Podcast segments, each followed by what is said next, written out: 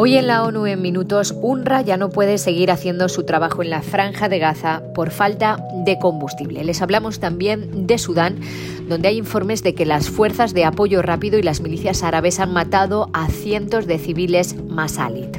En Pakistán, la OMS está pidiendo fondos para ayudar a los miles de retornados afganos. Y una buena noticia, en los últimos tres años ha habido avances significativos contra el cáncer de cuello de útero. Un saludo de Beatriz Barral.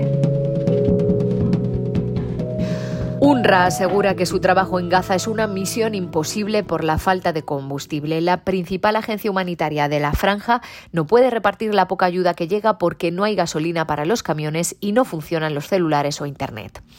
Según informaciones de prensa, el gobierno israelí ha aprobado permitir el paso de dos camiones diarios de combustible en el enclave, aunque ninguna agencia independiente ha confirmado que hayan entrado. En una reunión informativa para los Estados miembros de la Asamblea General, el director de la Organización Mundial de la Salud dijo que es tan sencillo como que sin combustible no hay ayuda. La pequeña cantidad que entró esta semana ya se ha agotado. La OMS calcula que se necesitan al menos 120.000 litros al día para hacer funcionar los generadores de los hospitales, las ambulancias, las plantas desalinizadoras, las depuradoras y las telecomunicaciones. La Oficina de Coordinación Humanitaria aumenta esa cifra hasta los 200.000 litros al día.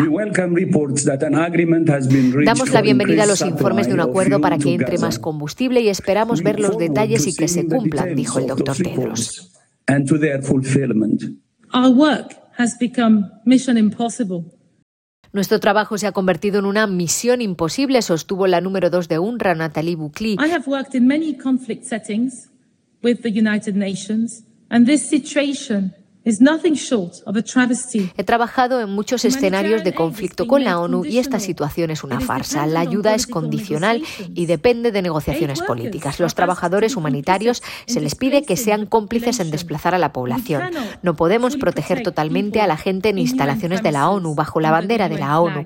No podemos llegar a la gente que nos necesita, incluyendo a miles atrapados en el norte, y no podemos llevar suficiente ayuda a aquellos a los que sí podemos llegar.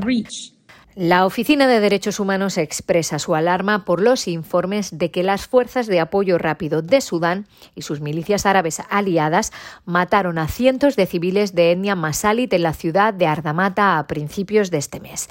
Es el segundo ataque por motivos étnicos contra civiles masalit no árabes en Darfur Occidental en los últimos meses. La información preliminar que han obtenido de supervivientes y testigos sugiere que los masalit sufrieron seis días de terror a manos de las fuerzas y sus milicias aliadas después de que tomaran el control de la base del ejército sudanés en Ardamata el 4 de noviembre. Algunas de las víctimas fueron ejecutadas sumariamente o quemadas vivas. Muchos de los asesinados eran jóvenes masalit y familiares de los soldados sudaneses que permanecían en Ardamata después de que las tropas huyeran de la ciudad. Según los informes, las mujeres y las niñas fueron objeto de violencia sexual en el campo de desplazados internos de Ardamata y en algunas casas. Miles de personas han huido de la violencia, algunas cruzando la frontera con Chad. La OMS en Afganistán solicita 10 millones de dólares para prestar servicios sanitarios a miles de repatriados desde Pakistán. Se espera que alrededor de 1.300.000 afganos regresen a Afganistán voluntariamente o por la fuerza como consecuencia del plan para repatriar a los extranjeros ilegales del gobierno de Pakistán. Este repentino y creciente flujo de retornados plantea importantes problemas de salud pública como brotes de enfermedades y transmisión del poliovirus salvaje. La organización necesita 10 millones millones de dólares para proporcionar ayuda a 700.000 retornados. Y en los últimos tres años se han logrado avances significativos contra el cáncer de cuello de útero, pero las mujeres de los países más pobres y las mujeres marginadas de los más ricos siguen padeciéndolo de forma desproporcionada, dice la OMS en el día dedicado a combatir esta enfermedad.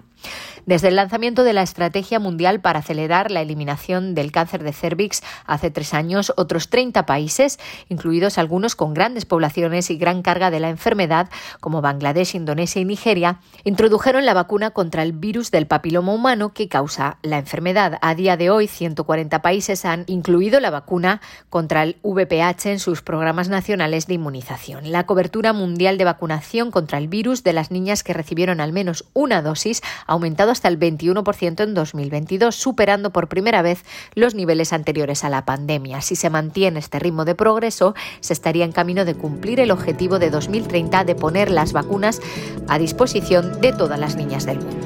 Hasta aquí las noticias más destacadas de las Naciones Unidas.